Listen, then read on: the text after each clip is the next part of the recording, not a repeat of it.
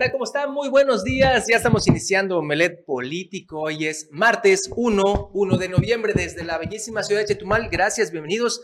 Y pues vamos a dar eh, comienzo a Omelet Político saludando a mis compañeros y amigos. Jimmy, ¿cómo estás? Buenos días. Pablo, buenos días. Buenos días, César. Buenos días, eh, Bruno. Buenos días, amigo televidente. Tenemos mucha información que usted debe saber. Y bueno, la información de ahorita es la, esta tormenta, ¿no? Que ya en las próximas horas estará eh, pegándole al país hermano de Belice. Tenemos información sobre eso.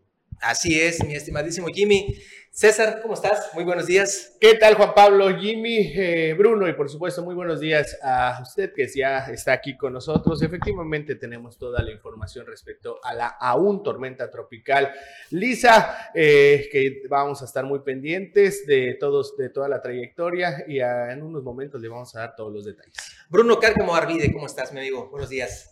Lakesh, Hanal Pishan. Bienvenidos, mucho gusto de estar aquí con ustedes y hoy pues hoy ya comenzamos de lleno los festejos de Canal Pichán y eh, también la tormenta tropical Lisa que pues eso es lo que nos tiene un poco más pues atentos a lo que pueda suceder, así que arranquemos por ahí, Juan Pablo. Sí, hombre, pues bueno, efectivamente, como bien menciona César, eh, esto todavía es una tormenta tropical. Efectivamente, la, la proyección meteorológica de eh, pues, las autoridades señalan que estaría, como decía Jimmy hace un momentito, eh, afectando directamente a nuestro hermano vecino país de Belice. Y ahí está, César, tormenta tropical todavía. Este es el, el, que vemos en pantalla, es el boletín más reciente, el de, a eso de las 7 de la mañana, la Coordinación Estatal de Protección Civil eh, lo publicó a través de sus redes sociales. Esto es lo que todavía eh, está en lo que es monitoreo. Hay que mencionar y reiterar que todavía nos encontramos en la eh, alerta azul, estamos todavía en alerta, en esperar que verificar cómo está la, el comportamiento, por llamarlo de una forma, de este meteoro, pero vamos a estar muy pendientes y también les vamos a dar la información respecto a, de acuerdo a cómo vamos este, llegando lo que es por parte de la Coordinación Estatal de Protección Civil. Aquí nos preguntan, ¿saben si ya el encargado de Protección Civil salió a dar algún comunicado? Extraño a Nemesio, nos dicen por acá, Nemesio Medina Robledo, efectivamente, y, y vuelvo a insistir, así como le dijo ayer, y algunos compañeros periodistas lo han estado publicando, la Coordinación de Protección Civil en esos momentos debería de dar en abundancia la información y no a cuentagotas. Y eso es lo que está, está sucediendo. Ojalá que esta recomendación que hace un servidor la tomen en cuenta, César, porque eh, anteriormente, cuando estaba el exdirector de comunicación social, pues la información se te hacía llegar cada hora, cada ratito, y hoy extrañamente pasan los días y no llega nada. Tenemos que estarla buscando a, través de, las instancias oficiales. Es importante eh, esto que comenta Juan Pablo en su momento también. Quiero antes que nada también mandar un, saludo a, nuestro compañero y amigo Vicente Martín, quien era el que estaba de encargado de la Dirección de Comunicación Social de la Coordinación Estatal de Protección Civil. En su momento cuando estuvo Adrián Martínez, eh, la, la, información fluía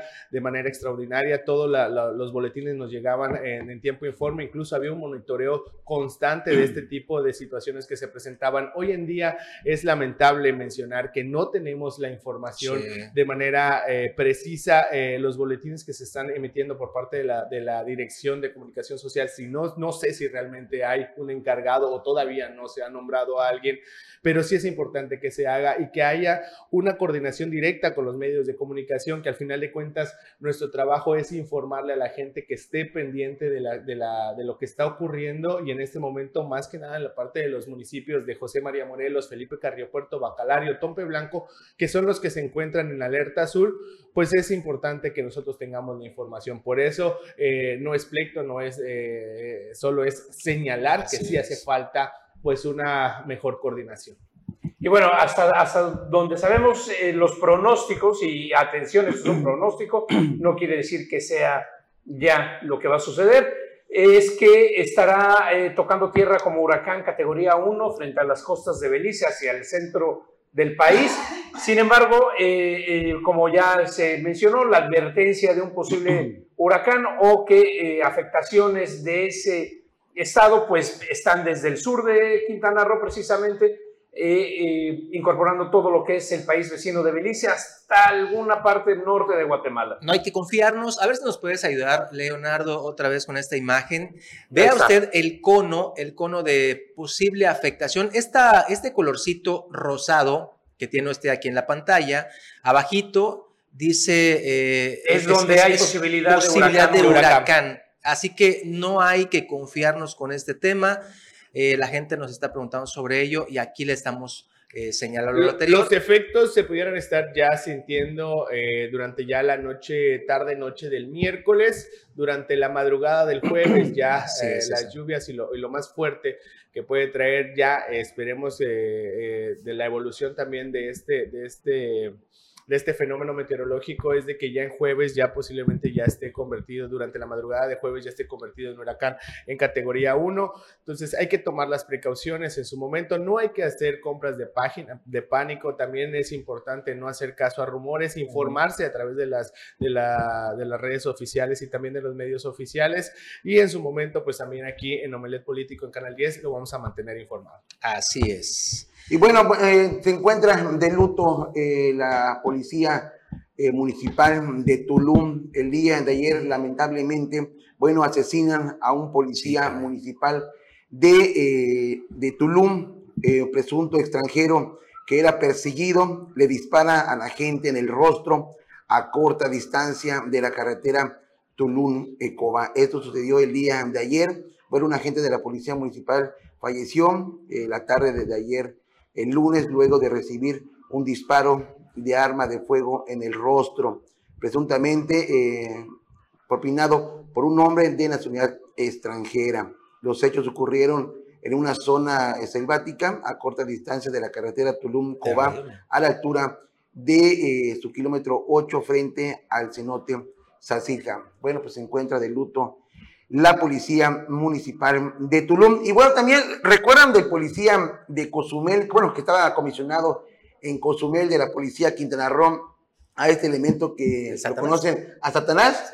Bueno, pues supimos que por orden del secretario de eh, Seguridad Pública, pues que lo pusieran de oficina en lo que estaba la investigación. Bueno, pues Creo que se puso medio agresivo, pues no quería, está acostumbrado a andar en operatividad, ahí pues pidiendo eh, eh, la mochada, y haciendo operativos sin informar. Bueno, pues dijo el secretario, mándemelo hasta la comunidad de Margarita Maza, donde no hay pero ni señal eh, telefónica le pidieron al, encargado de la policía rural de que ni lo ponga en alguna comunidad que esté pegado a las carreteras federales, porque a veces eh, su maña es cuando lo castigan, ya está acostumbrado a que lo castiguen y lo mandan a, comunidades que siempre están pegadas a las carreteras y siempre se pone a realizar operativos eh, sin informar y estar parando a traileros, está parando a camiones de carga Haciendo, haciendo mal uso. Haciendo mal uso, Sama, y pidiendo la mochada de que de lo, si, si, no da una cantidad de dinero, le va a pedir a la policía, eh, en este caso a la Guardia Nacional o a la Policía Federal, de que sean detenidos. Ahí estuvo involucrado en otro hecho. Esto fue aquí en Chetumal, sobre la avenida Insurgentes con Juárez, a un lado del cuerpo de bomberos, donde unas personas estaban manifestando. Pues ahí está, otra vez. Estuvo, bueno, estuvo involucrado en esa, en esa, en esa ocasión en una detención, por ahora sí, con violencia. Y bueno, pues este hombre está ahora sí que en, una partida, en, la partida de Margarita Maza, Mira eso. ahora sí que prácticamente lejos de la ciudad. Y, y sí se justificará el exceso de, de, fuerza ahí eh, de esta persona. Bueno, ahí la importancia es detener este telefonito. Cualquiera ya ahorita tiene afortunadamente la tecnología a la mano cualquier situación de ¿Documentar? este tipo. Documentarlo, así como bien menciona Jimmy, y exponerlo. Así es como se acaba también estos malos elementos. Igual también en Calderitas, eh, tú entrevistaste a una persona ¿no? que tiene problemas en el cementerio. Eh, el día de ayer. Eh, no, no. Fue Rosy. Creo que fue. Bueno, bueno, tenemos la información donde, eh, bueno, en el cementerio de Calderitas tenía, bueno, tenía una capacidad para mil, para mil tumbas y ahorita hay 1.700 tumbas, prácticamente ya están amontonadas las bóvedas. Y, y que está ocasionando que al no haber ya más espacios, muchas personas. Bueno, este es un reportaje, vamos a escucharlo. Hace dos años que, que, lo hice, a ver. Si lo pueden poner. Es de hace dos años ya. Hace dos años que dimos a conocer esta problemática.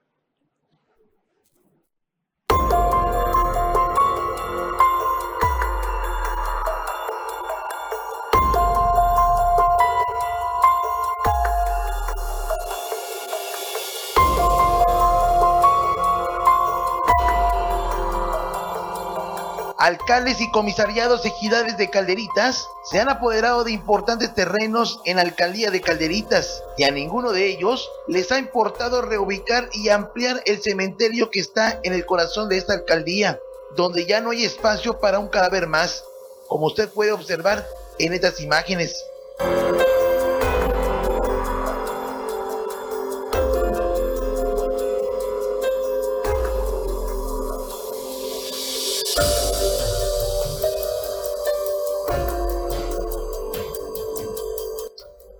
Así que los tienen que poner sobre otros.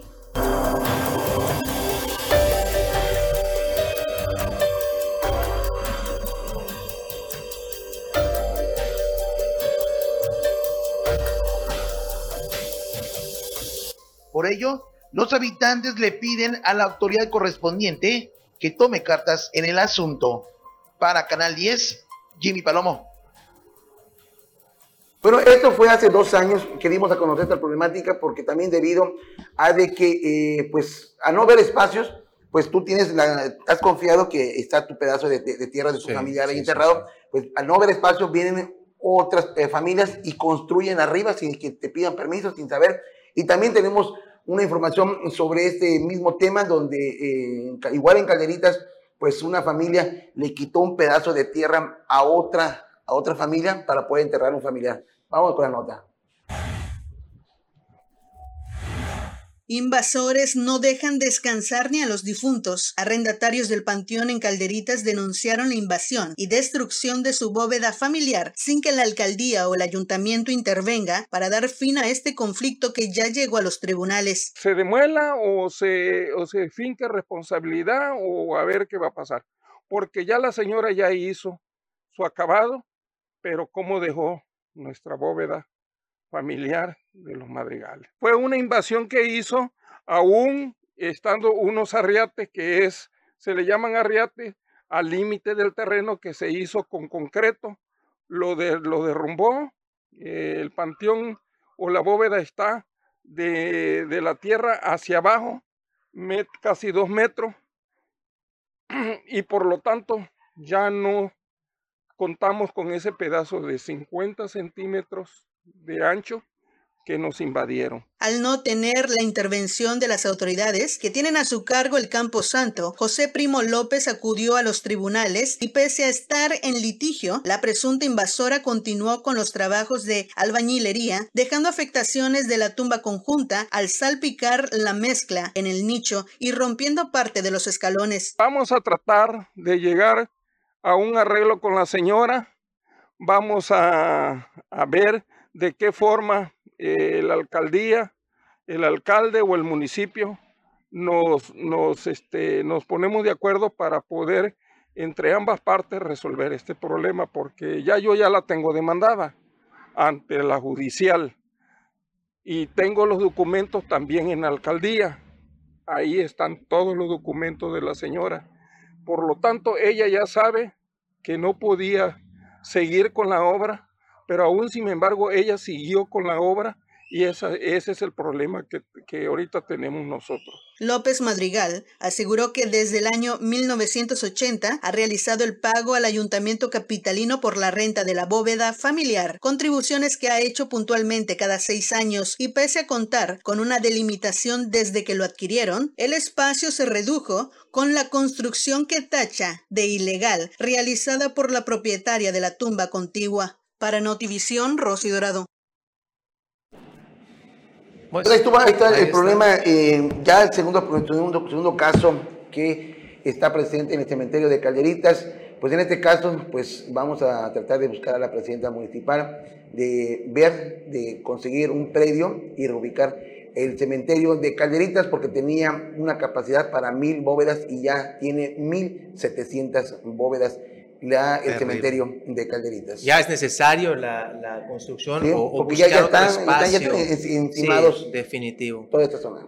Antes de irnos a un corte, eh, también, bueno, regresando a lo que es la información de la tormenta Lisa, ya se está realizando la evacuación de habitantes de la conocida como la Isla Bonita, la isla de San Pedro en Belice. Ya eh, son decenas de, de, gente que está saliendo ya de, este, de esta isla. Ahí están las imágenes, gracias este, a la producción que está ahí bien pilas para mostrarnos cómo está esta situación. Eh, la gente ya está saliendo ante el inminente pues, impacto de Lisa en las próximas, próximas horas a este país, a nuestro país hermano de Belice. Ya se están tomando todas las precauciones. Los taxis náuticos van prácticamente llenos de toda la gente que está siendo pues ya evacuada para evitar que sea pues víctima pues de alguna situación que pueda poner en riesgo su vida. Pues ahí está. Y con esto nos vamos a un corte y regresamos con más aquí en Omelet Político.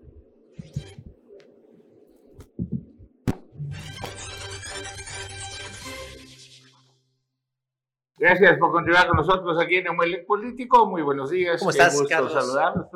Emocionados, la verdad. Había yo decidido varios lugares del mundo que visitar durante este puente. Ajá.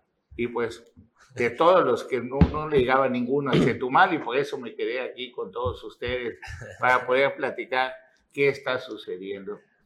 Fíjate que algo similar le pasó a muchos burócratas que eh, esperaban que el día de mañana, 2 de noviembre, se les diera el día. De hecho, se les dio el día oficialmente. Ahí tenemos el documento. Pero pasaron como tres doritos después, es decir, una hora. y Una hora y resulta que- que, va para atrás. Que siempre no. Que siempre no, Jimmy. Así eh, de- aviso importante derivado del oficio del gobierno en el cual se otorga, bueno, se, se otorgaba el día 2 como inhábil por usos y costumbres debido a la contingencia meteorológica, queda cancelado. Por, por lo tanto, el día de mañana hay trabajo normal, por lo cual deberán informar a su personal que deberán presentarse a laborar el día miércoles 2 de noviembre, ya que es de vital importancia mantenerlos alertas para resguardar los edificios y la ciudadanía ante la proximidad de la tormenta tropical Lisa. Saludos.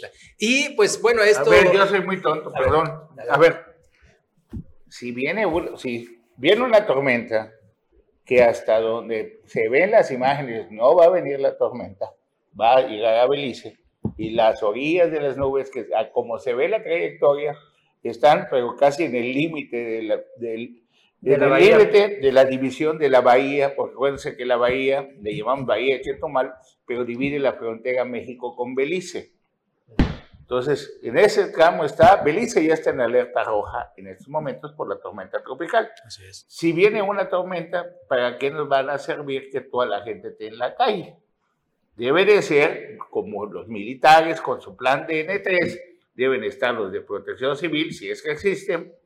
Para- Revisando los albergues, viendo que esté en condiciones todo, que no se vaya a inundar la ciudad. Eso ¿Para es lo que tienen que quieren estar esta- haciendo. ¿Para qué ¿Para qué tienes quieren hacer trabajando? Ahí en las oficinas son casi 20 mil. No lo 20, entiendo. 23 Ah, pero tú me explicas.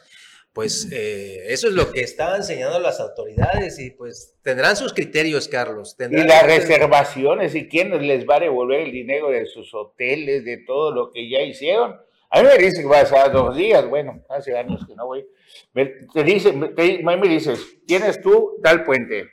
Yo agarro mi reservación, ve, hago booking o donde sea. Ey. ¿dónde está No, más- espérate, Vale. ¿sabes lo que es conseguir un boleto hoy? O sea, porque tienes que estar regresé. Si, si fuiste a la capital, si fuiste a otro lugar que no esté en el estado, tienes que estar consiguiendo un boleto hoy mismo para estar mañana presente. O, haz de cuenta que fui, se me ocurrió ir a Cancún y me tengo que regresar porque viene una contingencia que todavía no está. Totalmente seguro. Bueno, el otro tema, vamos. No, pues este, a- haciendo mofa de ello, nuestros amigos que nos ven nos mandaron también este videíto. Vamos a verlo. Buenos días, buen trabajo muchachos. Mañana se vienen bien tempranito para terminar el trabajo. Mañana. Claro, traten de estar aquí a las 6 de la mañana. Pero, Temprano. Jefe, pero allá hay un letrero que dice clarito que mañana es día de muertos. ¿En dónde Allá dice? en la puerta, mire. Lo dice bien claro. Ajá, pero ¿usted está vivo o está muerto? Estoy vivo. Bueno, entonces venga a trabajar. Pero ya... Mañana se vienen todos. Pero jefe, mañana es día de muerto. Son mis derechos. El que no venga está despedido. Eh, ok, está bien. bueno, Jimmy, en solidaridad empieza el rum rum de que a lo mejor se retire la policía estatal de solidaridad, se quede solo la policía municipal. Ya hay casi mil elementos de la policía municipal en solidaridad y son los primeros que responden ante cualquier acto delictivo y tienen el apoyo de la Guardia Nacional, de la Secretaría de Marina y de la Defensa Nacional. Así es, Carlos, se va la policía Quintana Roo de Playa del Carmen, del municipio de Solidaridad, dan la orden de retirar todas las fuerzas estatales policiales. La policía, en este caso la policía Quintana Roo, abandonan su edificio donde estaban instalados en la colonia Forjadores para eh, trasladarse y reforzar la seguridad en el municipio de Cancún, en este caso en Benito Juárez. No tiene nada que ver que Solidaridad sea del PAM y Benito Juárez de la Alianza. Ahora bien, esto está tremendo, no puedes dejar un municipio solo. no, no está solo, tiene mil elementos municipales que son los que No, bueno, pero estatal, ¿no? O sea, a ver, la policía estatal debe de estar en el Estado. En el Estado. o sea, te entiendo, pero por eso vamos a tener más información de eso sin falta, ¿no? Es lo primero Ah. También el día de ayer se dio a conocer de que octubre, el mes de octubre cerró con 32 ejecutados en Cancún, es decir, que hubo un ejecutado por día. Y en lo que va de este primero de noviembre ya van cuatro ejecutados. Y más de 2.800 en todo el país. Así También cerró eh, por si cree que abrazos, no balazos es la mejor opción. Y en solidaridad la apuesta la capacitación de elementos con la presidenta municipal Lili Campos. Vamos a ver la información.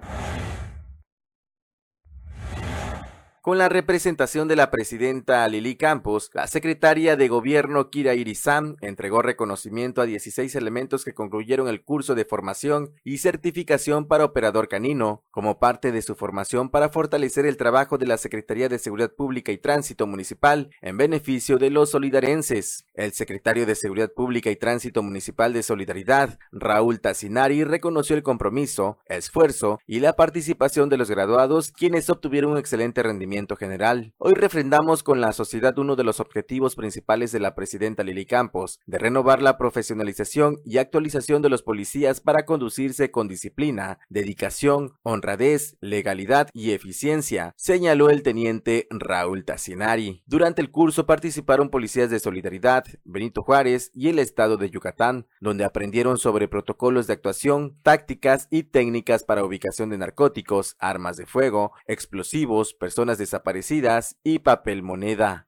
Para Notivisión, Leonardo Hernández. Y bueno, ahora vámonos con la información de la eh, Tenemos también, ahorita en un momento también tenemos en Isla Mujeres información sobre seguridad pública y protección civil de la presidenta municipal Atenea Gómez Ricalde. Vamos a verlo. Para fortalecer la seguridad de las familias isleñas y de los miles de turistas que a diario visitan el destino, la presidenta municipal de Isla Mujeres, Atenea Gómez Recalde, entregó equipamiento al personal adscrito a la Dirección de Seguridad Pública y Tránsito y Protección Civil. Al personal entregaron gogles, silbatos, torpedos, megáfonos, impermeables, chalecos de brigadistas, chalecos de seguridad, botas y palas. La alcaldesa convocó a los elementos a dar su mejor esfuerzo y trabajar en conjunto por la paz, tranquilidad y seguridad de la isla. Posterior a la entrega de equipamiento, la presidenta municipal convivió con el personal con quienes compartió pan de muerto y chocolate caliente. Para Notivisión, Leonardo Hernández. Y bueno, siguiendo con más información del municipio de Isla Mujeres, bueno, decenas de, altares recibieron a cientos de isleños, isleñas y turistas quienes eh, al caer la noche llegaron a la explanada municipal. Veamos. Decenas de altares recibieron asientos de isleñas, isleños y turistas, quienes al caer la noche llegaron a la explanada municipal para disfrutar de la noche de altares en el festival Luz y Vida entre Vivos y Muertos, que concluirá este 2 de noviembre en la zona continental del municipio. En esta ocasión, las y los directores del ayuntamiento, hoteleros, restauranteros y empresas colocaron sus altares y en compañía de la alcaldesa Atenea Gómez Ricalde explicaron a la ciudadanía y turistas el significado y los elementos que conforman un altar de muertos. Durante la visita a los altares, la alcaldesa recordó la importancia que tiene la conservación de las tradiciones y cultura mexicana al sentar las raíces e identidad de un pueblo como lo es el pueblo mágico de Isla Mujeres. Después de disfrutar el recorrido por los altares, en los que predominó el colorido y peculiar aroma de las flores de cempasúchil y la cálida y tenue luz de cientos de veladoras encendidas, Atenea Gómez Recalde se dirigió al escenario de la explanada para presenciar, junto a la comunidad isleña, directivos del ayuntamiento, integrantes del cabildo, hoteleros, restauranteros y turistas de un espectáculo artístico municipal a cargo de la Dirección de Cultura del municipio. Para Notivisión, Leonardo Hernández. Y bueno, ahora vámonos hasta Cancún, donde eh, la gobernadora, con asistencia de más de 13 mil personas, la gobernadora del estado, Mara Lezama Espinosa, participó el día de ayer en la segunda edición de la celebración del Hanal Picham.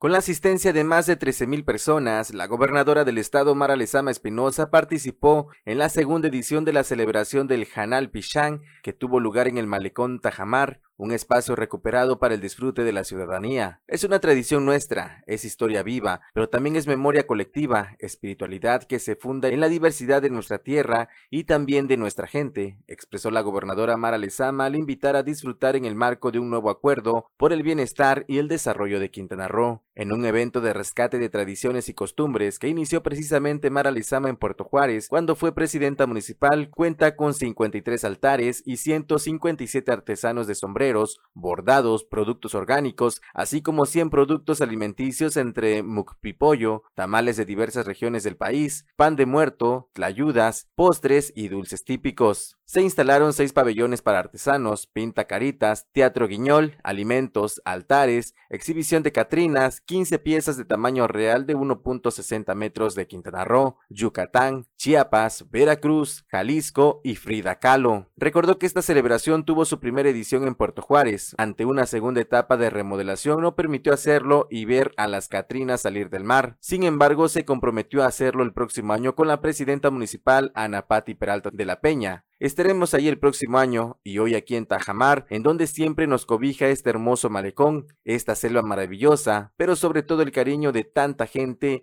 es el lugar idóneo para estar así en familia, expresó. Para Notivisión, Leonardo Hernández. Y bien, vámonos a unos comerciales.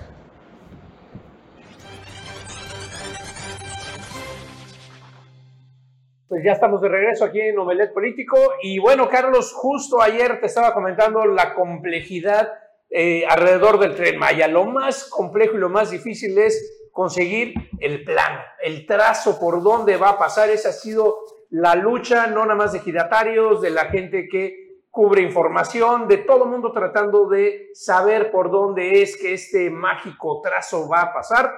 Esta es la última versión que pude encontrar dentro precisamente del sitio de Fonatur. Estas son las estaciones y si pasamos por, por favor al, mapa, porque precisamente es eh, lo que comentas, por dónde va a pasar de acuerdo a eh, ellos, si va a pasar dentro de eh, Chetumal o no. Y bueno, lo que, están, lo que estamos viendo aquí ahorita son las estaciones.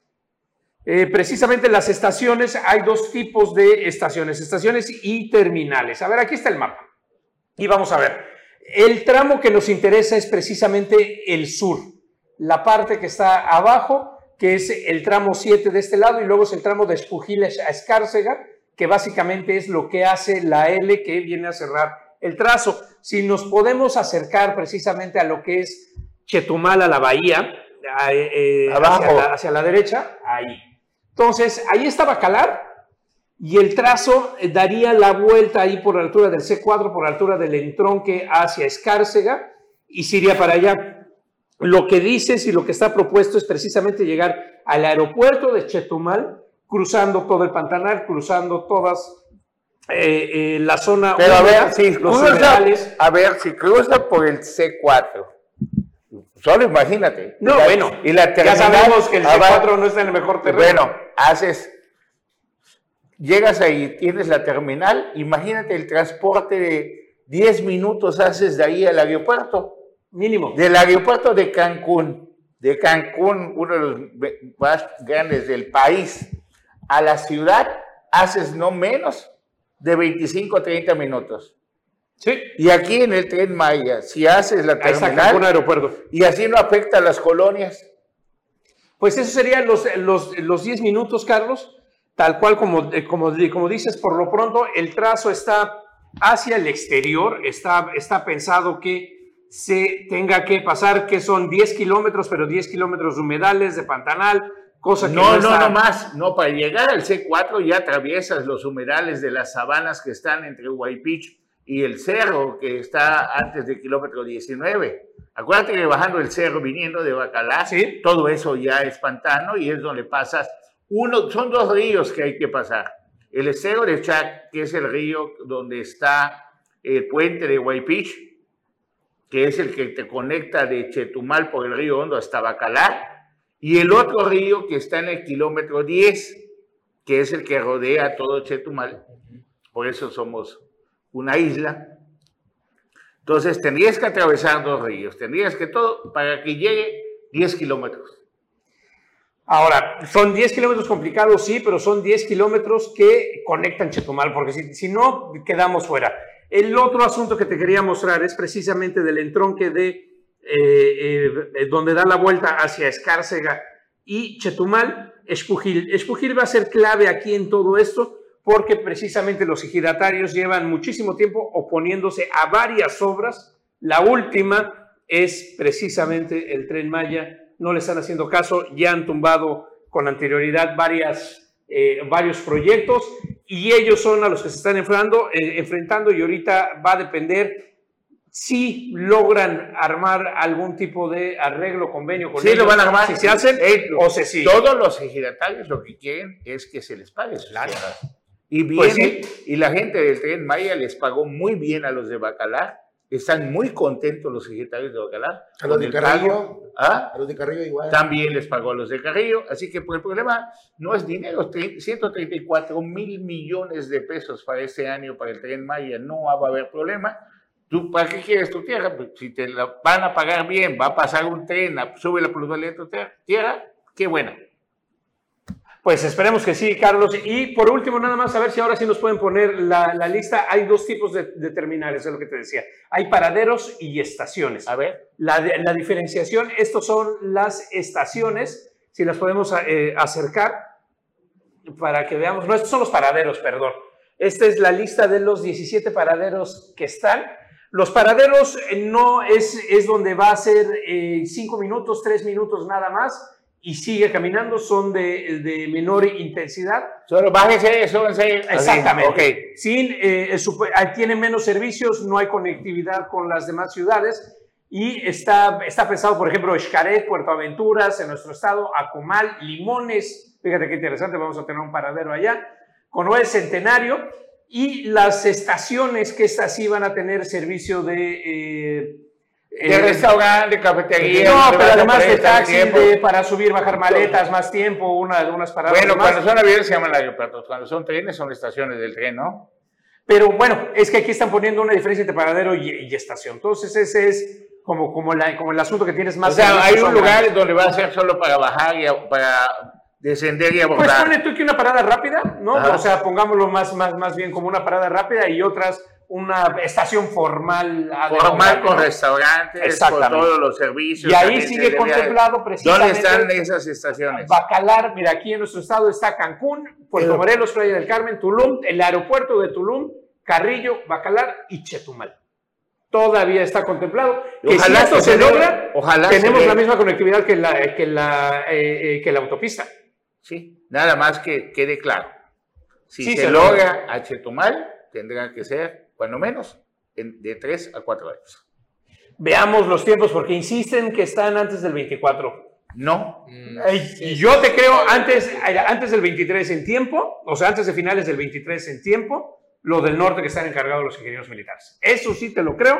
Lo del resto, donde está iniciativa privada, las- que te va a acabar de- Contrario, de- perdón, de- de- Bruno, de- al contrario. Ok, te escucho, Carlos. Donde está Ica, que es de Mérida a Cancún, Ajá, eso sí se termina. Sí, bueno, Mérida, Cancún, ese Y sí, allá, no no, hay tienen- duda. y allá no están los militares. No, Ok. El tramo Cancún-Tulum está en Veremos, donde están los militares.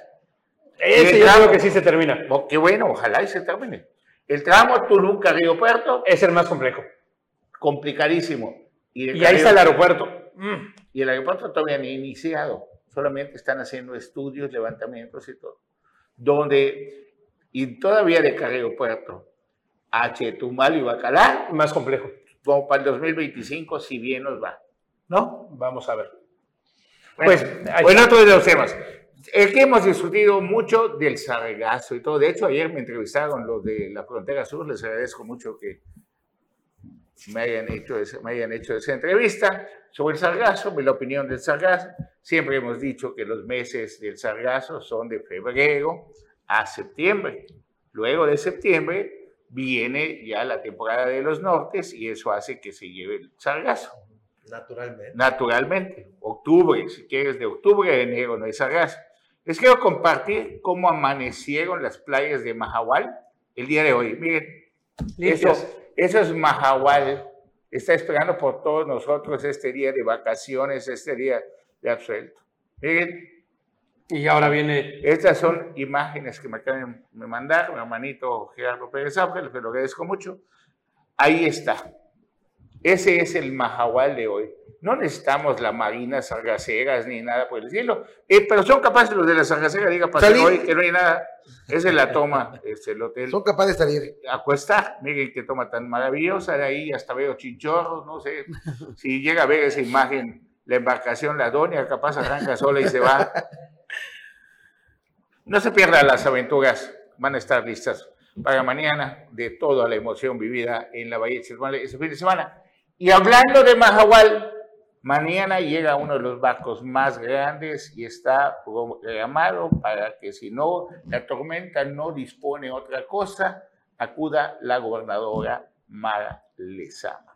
Este se llama, este barco que arribará mañana a Mahahual, al muelle de cruceros de Mahahual, se llama Valiant Lady. Según Don Bruno, la traducción de Don Bruno, significa mujer con mucho valor, mujer valiente, mujer, o sea, todas son muy importantes, pero este barco es uno de los honores que le dan a las damas y se espera, como le digo, el secretario de Turismo, la gobernadora, acudan a recibir a la tripulación ¿Es del Royal Caribbean, ¿Ah? ¿Es del Royal Caribbean? Aquí Juan Pablo tiene toda la información. Eh, sí, aquí tengo unos datos importantes sobre ello, a ver si nos ayudas con las imágenes. Datos duros sobre este tema de los hoteles flotantes. Con la reactivación del sector de cruceros en el mes de junio del año pasado, haciendo una comparativa, los principales puertos de Quintana Roo están teniendo cada semana mayor programación en la llegada de esos hoteles flotantes.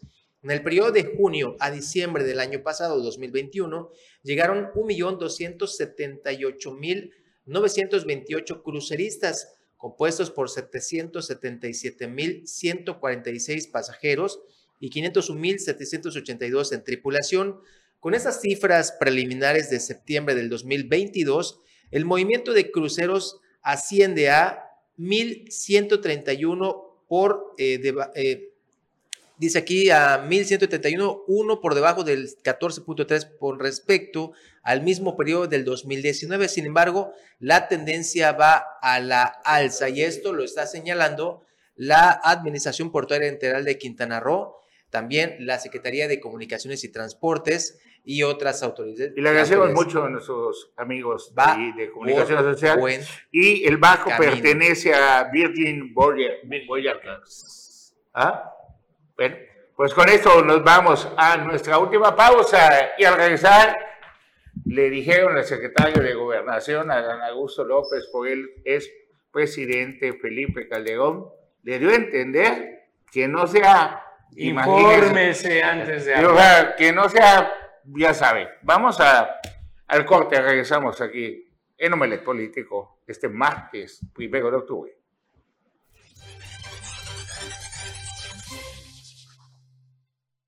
Bueno, es martes, primero de noviembre, se me, me, equivoqué nada más por un mes.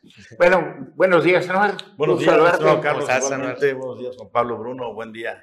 Bueno, pues le dieron atención al malecón Tajamar, ahí en Benito Juárez. Vamos a ver la información.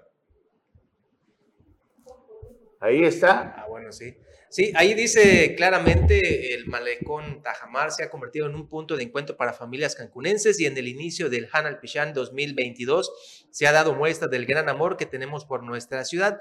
Esto lo postean desde el ayuntamiento de Benito Juárez.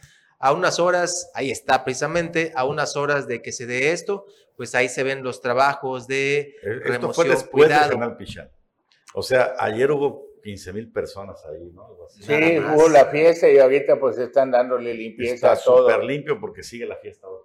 Sigue la fiesta. Sigue la Lo fiesta. Están preparando. Precioso el malecón Tajamar, ¿verdad? Todo, todo la polémica que ha habido. Es una zona eh, privilegiada, muy ah, bonita. Bien dicen, Anuar Murel, que para hoy en día es, es, ha cambiado la manera de hacer política en algunas cuestiones. O sea, pagamos cosas a veces del pasado para poderlas utilizar actualmente. Y una de ellas es siempre inventarte un enemigo, ¿no? Ajá. Siempre crearte... Tener a alguien sí, sí, tener un enemigo, claro. Esto es parte del manual, sobre todo de los gobiernos eh, de izquierda. Y cuando ya agarras y a todos ya los tienes con, ya fruncidos porque les investigas con la WIP o los agarras, los amenazas que los vas a meter a la cárcel, prisión preventiva, etcétera, etcétera, pues ya casi no tienes dónde buscarle. Y te metes a, a pues ahora sí que con no mucho sustento, agarrar a los expresidentes. Y llama la atención como Andrés Manuel López Obrador, que la verdad es un genio de cómo hacer política y mantenernos entretenidos con cosas insignificantes, agarra y se enfrenta a Fox, llame, después a Felipe Calderón. Y cuando llega a Peña Nieto, wow, como, como que lo brinca, no existió Peña Nieto. Bueno, pero ahí hay una parte importante, Carlos. Acuérdate que Fox trató de meterlo a la cárcel en más de una ocasión. Lo trató de desaforar. De desaforarlo. Luego con Calderón vino a favor de quién, Calderón, quién, perdió, némesis. Pero ¿sabes? Y Peña Nieto le echó la mano para que triunfara. No, no, le, no le, puso el pie. no le puso el pie. Le cedió el trono. Entonces, ¿sabes quién votó a, a, favor de que desafueren a López Obrador? Eh, con Vicente Fox, en la época de Vicente Fox. Sí. Tatiana Ulutia. Sí, claro, pues sí, era, de las principales ah, panistas. Era del PAN, claro. Y después fue la jefa de campaña de López Obrador. Vueltas que da la vida. La, que nada la política. Eh, pues sí, él es presidente Felipe Calderón, sale el, secretario de Gobernación de Anuar Morel y dice... Y tuyo también. también. Y dice que hay investigaciones bueno, todo empezó hace más de una semana ya en los, eh, eh, los arremetes, las idas y vueltas, precisamente en el último tirón de lo que comentábamos ayer de los 17 estados para obtener la reforma constitucional de la Guardia Nacional y Seguridad eh, y los militares hasta el 2028, pues Adán Augusto aprovechó el momento, la plaza pública, para decir que precisamente por Rápido y Furioso hay una investigación formal en contra del expresidente Felipe Calderón, en la cual, palabras más, palabras menos, lo ponía como responsable intelectual de la muerte de miles de personas por el abastecimiento de las armas de esta eh, controvertida operación Rápido y Furioso, en la cual el FBI gringo vende armas a eh, narcotráfico mexicano y crimen organizado mexicano para descubrir cuál es el movimiento y cómo es. Y una cosa es que hayan vendido dos o tres armas y vendieron miles de rifles de asaltos y demás. ¿Cuál es el problema? No hay tal investigación. Y desde ahí, eh, desde la semana pasada, Felipe Calderón rápidamente y puntual eh, eh, respondió que no había investigación. Adán Augusto a los tres días recula y se echa para atrás, es que no me expliqué bien. Y el día de ayer, otra vez Adán Augusto vuelve contra el presidente a decir, a ver, hay una investigación en La Haya, en la Corte Internacional, en la que investiga derechos de lesa humanidad, crímenes de guerra, además, que nunca el presidente Calderón. Y aquí está la respuesta, hoy tempranito, del, perdón, ayer en la noche del presidente Felipe Calderón, no secretario Augusto, no existe ninguna investigación internacional contra mí, tampoco en La Haya. Infórmese antes de hablar. O sea, no sea- Para mentir se requiere talento. Aquí le dejo los casos bajo investigación en la Corte Penal Internacional. Y le pone a gusto como le están poniendo también en los letreros. O sea, Exacto. no, no crea que fue que se le olvidó Sí, a- la U a, se le barrió. a- a Calderón la U. Adán Augusto, licenciado, notario, hijo de un notario que financió también la campaña de Andrés uno de tantos, ¿no? Entonces, a veces tienes que escoger hasta tu enemigo para poder hacer campaña. Mira, eh, yo creo que el tema es que eh, en la vorágine de estar sacando información e ir ahí, eh, a los asesores se les ha ido decir, a ver, una cosa es que haya, eh, eh, que esté alguien involucrado en una serie de investigaciones como uno de los referentes, que obviamente el presidente Calderón tiene que estar ahí porque era el presidente de México. Pero de ahí a que hay una investigación en contra de uno de esos personajes, Puede ser que hay, eso- hay un, Bueno, hay un mar de distancia Y, gigante. y en Cozumel no para la violencia, ayer dimos cuenta de que habían ejecutado a otra persona de ocho balazos y pues el, el presidente del Congreso, don Renan Sánchez Tajona, que también aspira a ser presidente municipal de Cozumel, abre la casa de campaña en Eh, Cozumel. casa de gestión, Sí, casa de gestión. casa de gestión. ¿Qué va a hacer allá? Que se va a poder gestionar mejor vigilancia para Cozumel. Que frenen, que chequen qué está pasando con la Fiscalía de Cozumel, qué está pasando con la Policía de Cozumel. Se va a poder hacer también en esa gestión. Desde el Congreso valdría la pena que se aplique el señor diputado que preside la Jugó Copo para disminuir este tan gran índice de violencia que están viviendo la gente de Cozumel.